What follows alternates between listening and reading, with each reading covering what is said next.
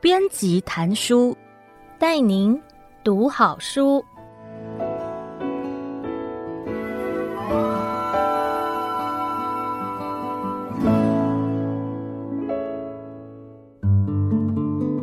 你好，欢迎收听由爱播听书 FM 制作的书斋音频编辑谈书。我是默克出版的编辑饶素芬，借由这节目，想为您挑选一本值得阅读的好书。并且让您只花不到半个小时的时间呢，就能了解书中的精华。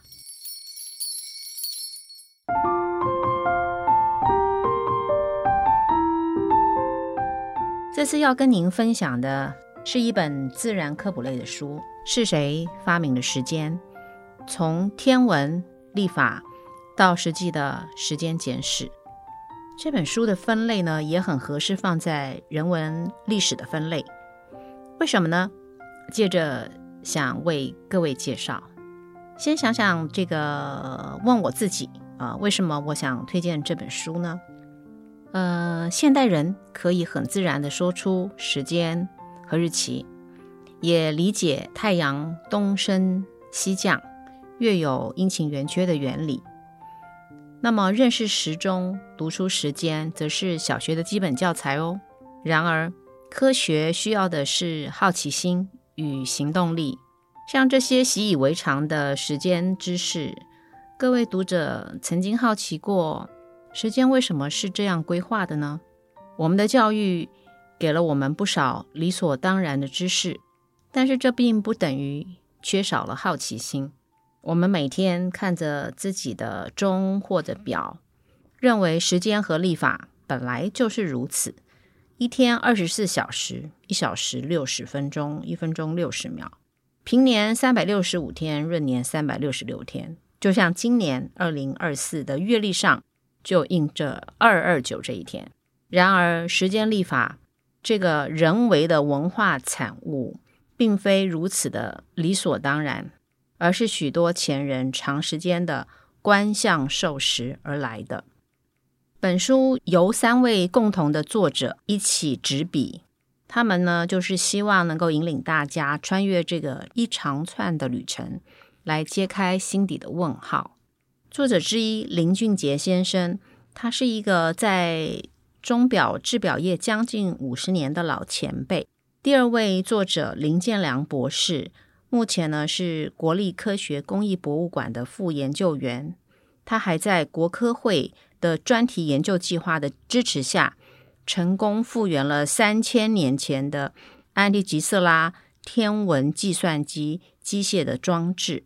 目前这个装置呢，也正还在高雄的国立科学工艺博物馆里展出。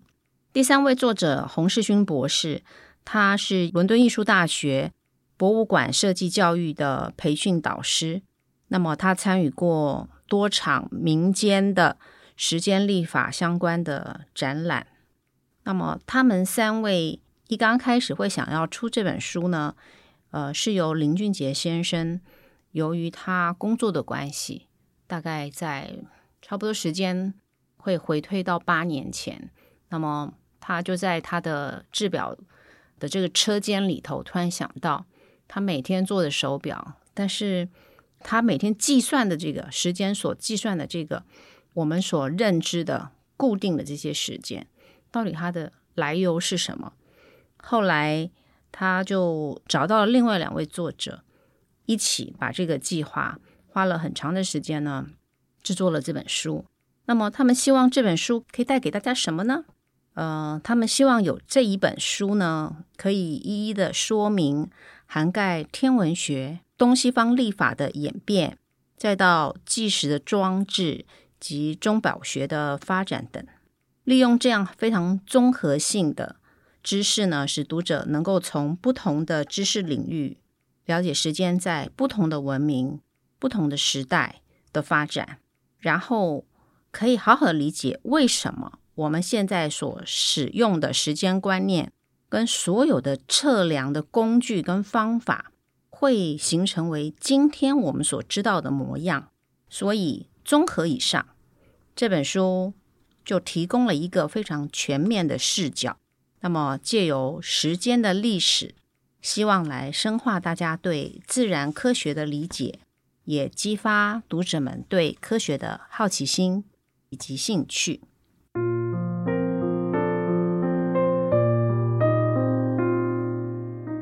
那么，这到底是一本什么样的书呢？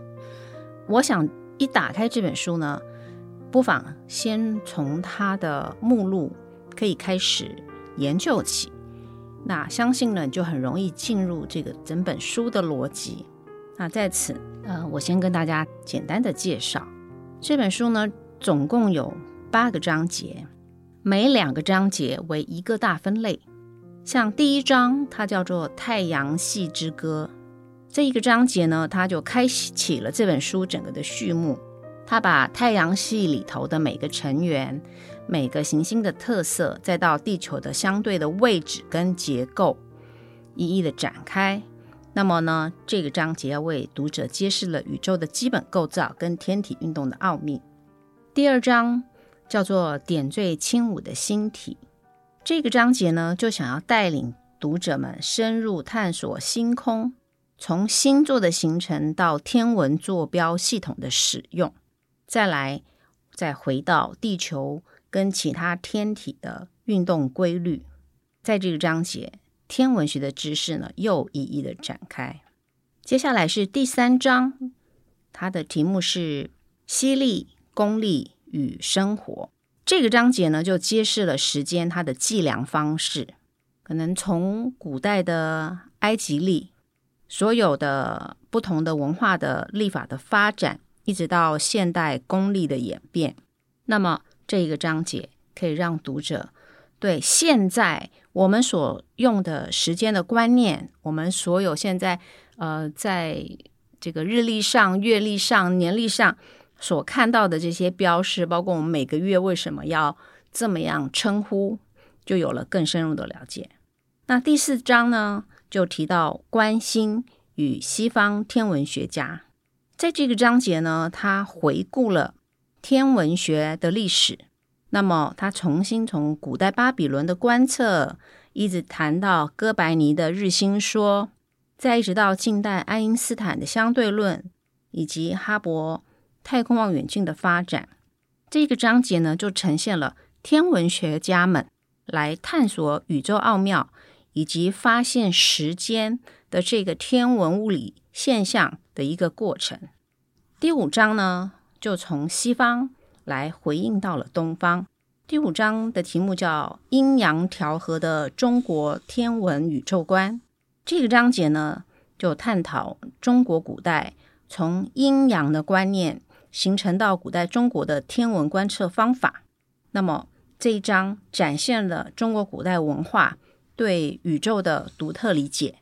第六章的题目是中国古代历法的发展与创造，在这个章节里面呢，就逐一的深入到中国古代历法的演变。从一开始很早的时间就有用二十四节气来确定怎么样来观时，一直到呃汉代的历法，一直到太初历，一直到唐代的一行和尚去测量子午线等等。那么这一个章节就呈现了中国古代人们对时间非常精准观测的计算。第七章呢，就开始回到我们平常非常熟悉的，例如如何结合天文观时与时间测量的古代实际。这个章节呢，展现了古代实际装置的多样性，比如说从太阳计时到沙漏、灯漏等等的装置。那么这个章节可以回望，看到古代人们观测时间的智慧跟创造力。第八个章节谈到的是机械实际发展的风火云涌，它呢就追溯了所有的机械实际的发展历程，从机械装置啊，一直到现代的石英振荡器啊，到智能表。那么这个章节可以呈现人类对时间测量技术不断创新的努力和成就。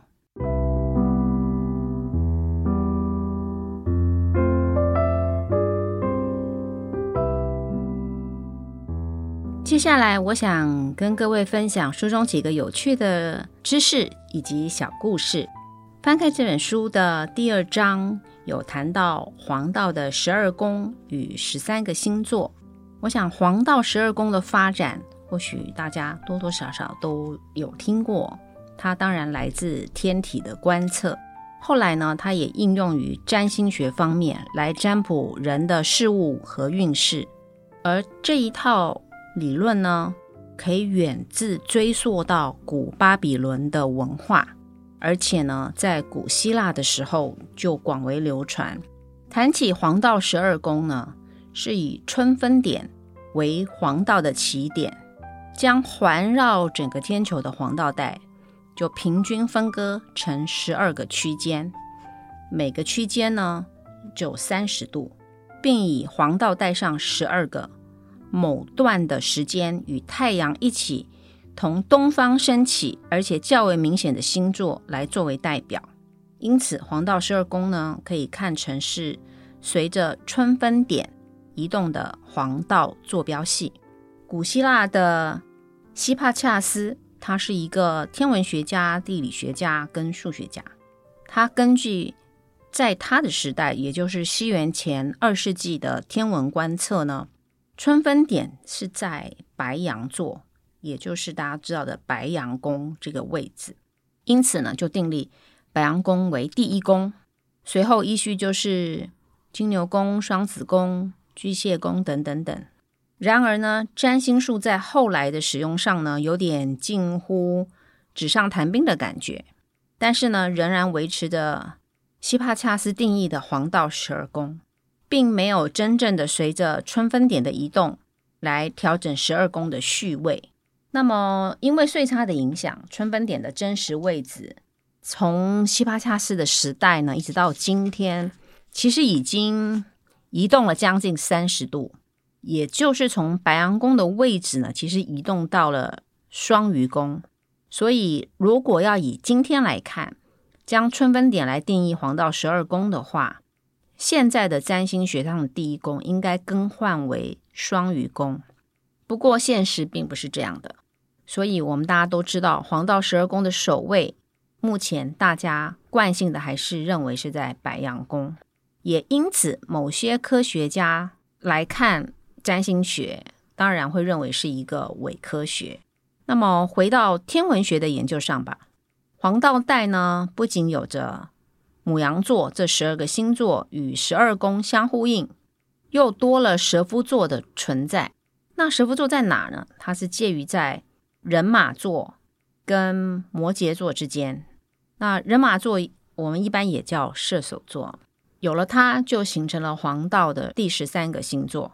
一九三零年呢，天文学联合会的官方就确定了蛇夫座为黄道的成员之一。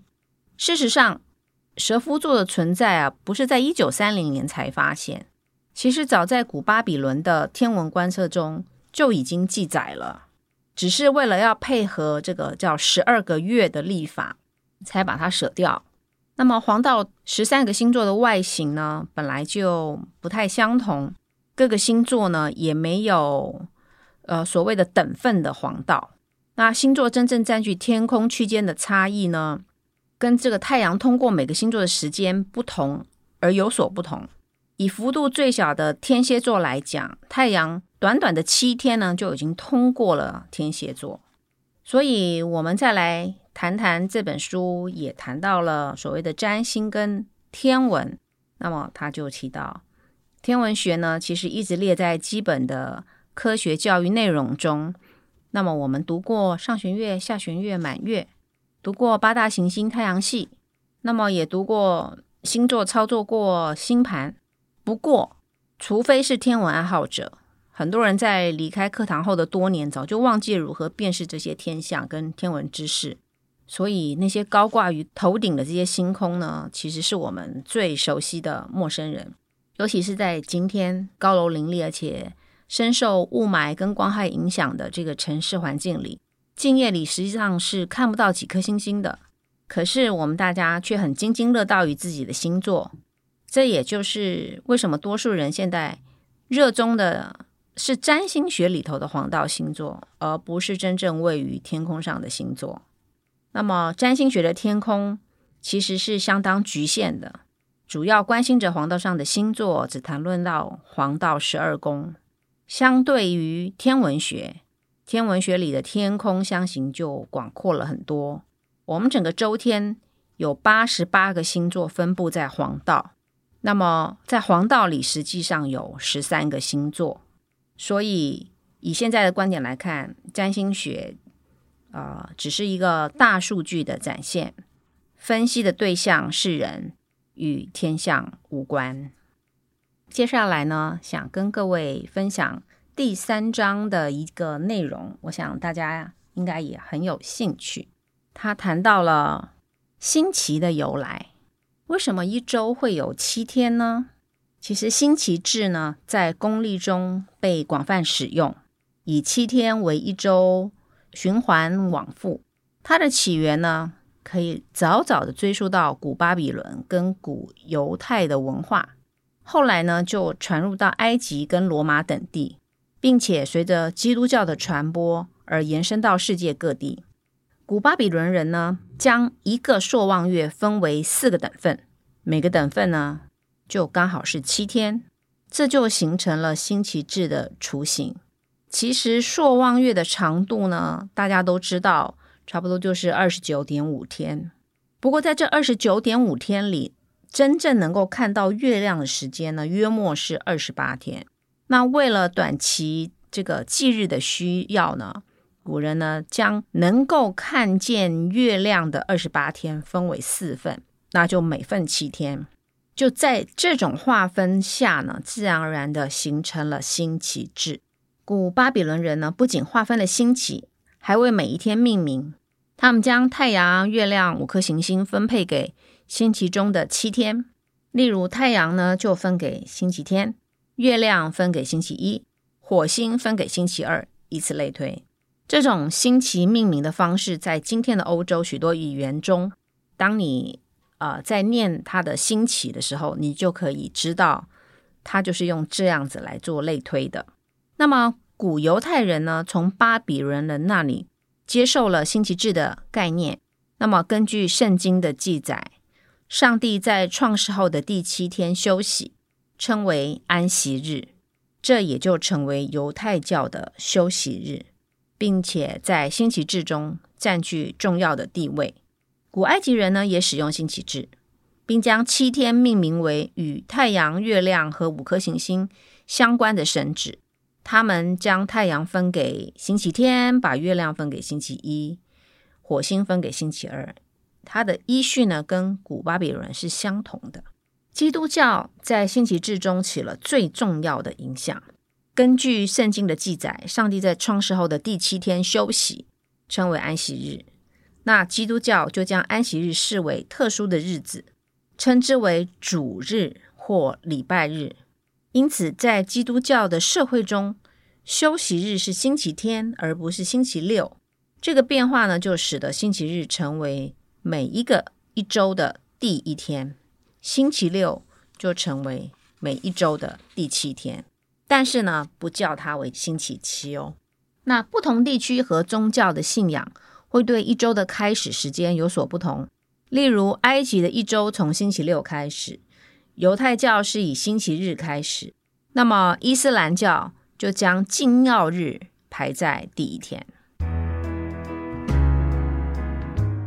接下来呢，再跟您介绍一个非常有趣的，就是关于大家经常玩的扑克牌。扑克牌与公历的关系。呃，扑克牌呢，当然我们也称为纸牌啊、桥牌啊，或者在某些语言里头叫它叫帕斯牌。它的起源跟演变呢，已经有很多不同的说法。不过比较可信的是，扑克牌最早起源于中亚地区的纸牌游戏。那么约在十世纪。后来大概到十二、十三世纪呢，就由亚洲，大家也有一说是从中国传到欧洲，并且在这个演变中呢，进行了一系列的改变。那当然，扑克牌的起源跟演变历经了许多人的参与。那么在这个漫长的过程中，就受到历法的深远影响，并且与历法产生关联。一副扑克牌哦，有五十四张牌，其中有五十二张是正牌，另外有两张副牌，就是大家看到的两只小丑，或者叫做大王跟小王。正牌代表一年的五十二个星期，而两张副牌分别代表我们熟悉的两个天体，就是大王代表太阳，小王代表月亮。红色的牌代表白昼，黑色的牌代表黑夜。那扑克的牌中有四种花色，例如黑桃、红心、梅花跟方块，分别代表四个季节，就是春夏秋冬。每一个花色都有十三张牌，对应着每个季节的十三个星期。那么，如果你把我们大家看到的呃 J、Q、K 这三张牌，那现在都叫它十一、十二、十三点。那么，而大王跟小王如果视为半点的话，一副扑克牌的总数恰巧是三百六十五点。那么在闰年的时候，把大王跟小王呢各算成一点，总数就变成三百六十六点。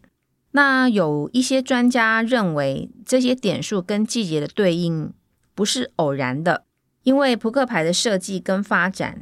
与星象、占卜、天文学跟历法等领域都有着密切的关联。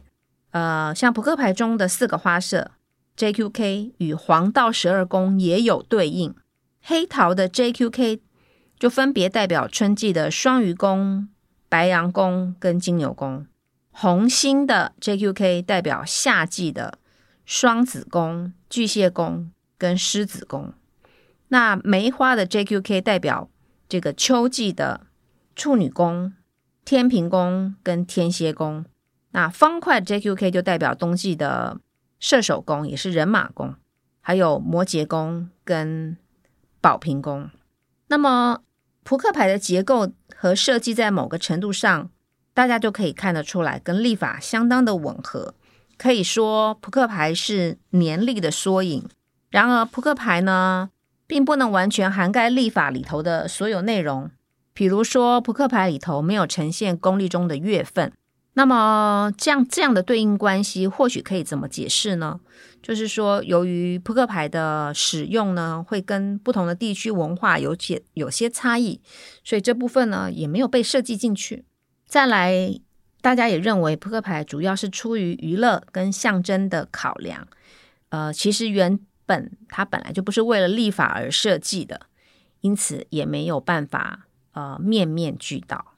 接着呢，我想跟大家介绍的是第八章的一个单元，叫做“钟与表的发展”，这也是编辑我觉得非常有趣的一段故事。那么谈到在古代中国，钟最早就被作为一个打击乐器的称呼，在寺庙里啊就要暮鼓晨钟。那么编钟呢，更是深具中国音乐文化的一种乐器。而后呢，因为钟由于有金石之声荡漾，可以传至远方的这样的意涵，就渐渐被配合实际的装置，然后使用在报时的用途。那约莫到了唐朝，钟呢有了计时的含义。现在呢，我们更习惯称呼时钟。至于我们在英文里面常常用到 clock 这一个词，则来自于拉丁语的 clocka，带有计时的意思。那推测呢，应该发源自意大利。表这个字呢，可能跟当时有个圭表，也就是代表计时的这个是相同的用字。至于何时呢，将这个将小型可以携带式的钟称为表呢？这个词到现在没有办法做确认，只是呢，watch 这个词呢有了一个监视跟观察的意思，也后来就被拿来沿用。现今呢，最古老的工作时钟是位于英国英国索尔兹伯里大教堂里面，它是在一三八六年完工的。那他们的设计呢，目的是在钟点的时候呢，要能够敲响，然后提醒。当地的教区的居民到了一个什么样的服务时间，然后还要规范这个整个城镇的工作日。那时候那个钟啊是没有任何面盘的，仅是经由敲击来告诉大家时间。那么在十三世纪初，意大利呢随后又建造了三个机械钟，一个呢是天文钟，第二个呢是每小时就会敲响的响铃，然后第三个呢是指示小时、日出跟月份的钟。那么随着岁月的流逝，铁匠们都继续在钟楼里啊、城镇里建造的让钟声响起的钟。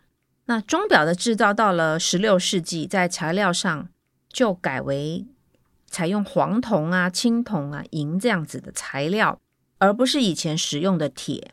那么，由于在一五四零年代，瑞士的制表业诞生，因为那时候瑞士呃，瑞士有一个宗教改革者。叫做约翰加尔文，他们禁止人们呢佩戴珠宝。这个措施呢，迫使呃所有的珠宝商这些珠宝工匠要学习另一种工艺。于是呢，钟表就变成制表就变成一个很好的呃转换。那么怀表的发明呢，就早于所谓我们现在所戴在手上的叫做腕表。在一五七四年，第一个已经知道的怀表就在瑞士被产生。它那时候是用青铜来制成的，正面跟背面都有宗教的描绘。一边呢就描绘了圣乔治，那么另外一侧呢就描绘了耶稣被钉在十字架上，然后图案呢直接反映了当代的宗教狂热。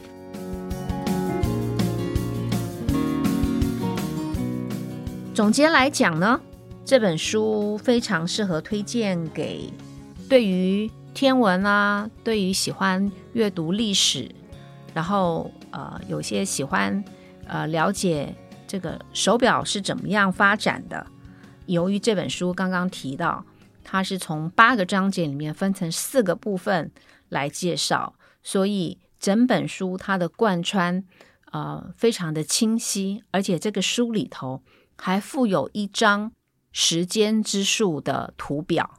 那么，时间之树，它把所有这个时间点通通绘制在这张图表上，可以清楚地看到整本书在时间发展，从东方到西方，整个时间推移，怎么样创制这些历法以及时间工具的一个脉络。